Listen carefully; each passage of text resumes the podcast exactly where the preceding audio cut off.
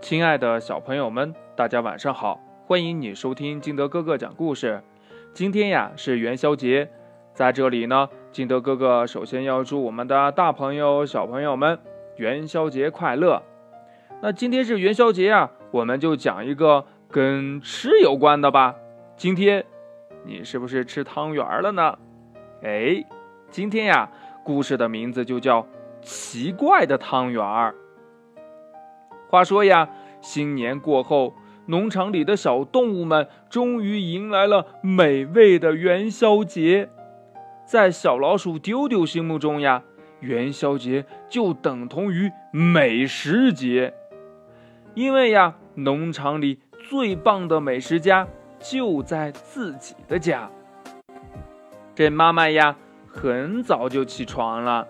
细心又耐心地把糯米磨成了糯米粉，这雪白的糯米粉可是制作汤圆的重要食材呢。看着妈妈用雪白的糯米粉捏成好吃的汤圆，小老鼠丢丢总是想上去帮忙，可是妈妈嫌弃丢丢的手太脏了，总是不同意。妈妈，我就捏一个，行不行？嗯，就让我捏一个吧，好吧。丢丢呀，使出了撒娇秘籍。妈妈，我爱你。妈妈，你让我亲亲你好不好？哎呀呀呀呀呀呀，真烦人！妈妈呀，嘴上说着烦人，心里呀却是美滋滋的。她拿了一些糯米粉给丢丢。你去把小爪子洗洗干净，然后呀，再来捏吧。嗯，好嘞。丢丢呀，开心极了。他的撒娇秘籍每次用在妈妈这里都是成功的。小丢丢爱洗手，洗前先卷衣袖口，打开水龙头，首先湿湿手。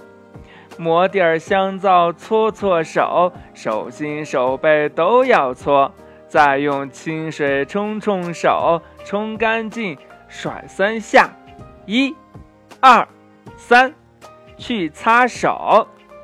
丢丢呀，每次洗手时都会很认真，因为爸爸妈妈说呀，如果小手洗不干净，手上的细菌会被吃进肚子里，这肚子呀就会疼了。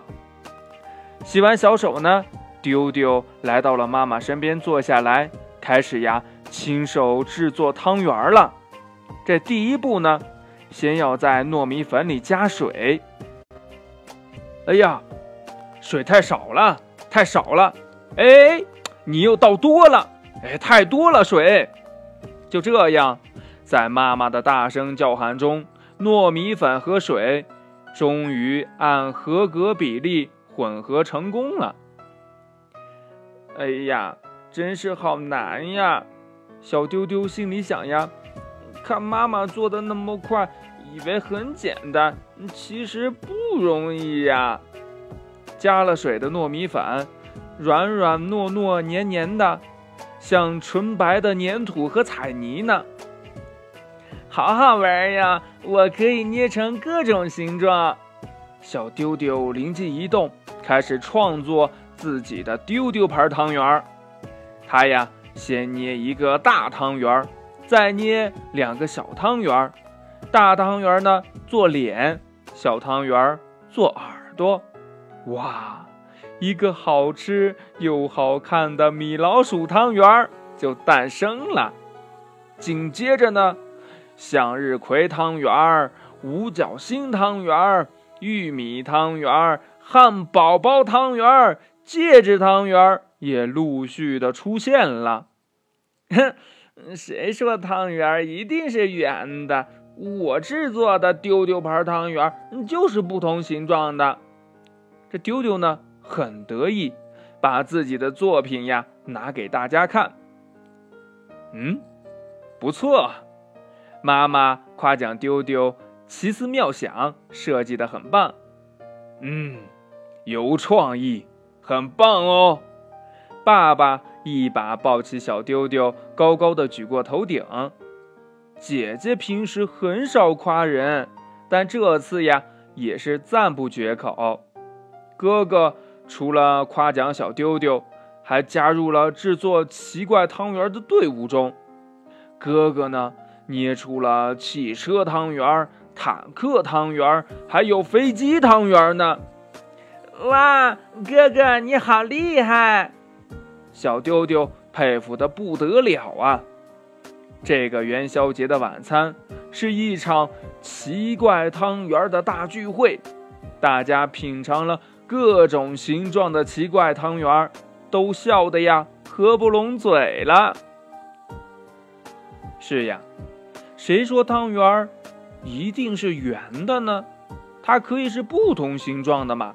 小朋友，你有没有想过像小丢丢那样创造出自己设计的汤圆呢？它一定会非常的特别，非常的好吃哦。它们呀，都能是什么形状的呢？亲爱的小朋友们，快把你想到的跟你的爸爸妈妈还有你的好朋友相互交流一下吧。不光是形状上可以有改变，那在它的味道上。也可以创新哦！想一想，你最喜欢吃什么？你想想，能不能把它变成汤圆儿呢？哎呀，好期待你的新作品哦！好了，亲爱的小朋友们，今天的故事就到这里喽。喜欢听金德哥哥讲故事的，欢迎你下载喜马拉雅，关注金德哥哥。同样呢，你也可以添加我的个人微信号码幺三三三零五七八五六八来关注我故事的更新。亲爱的小朋友们，今天我们就到这里啦，明天见，拜拜。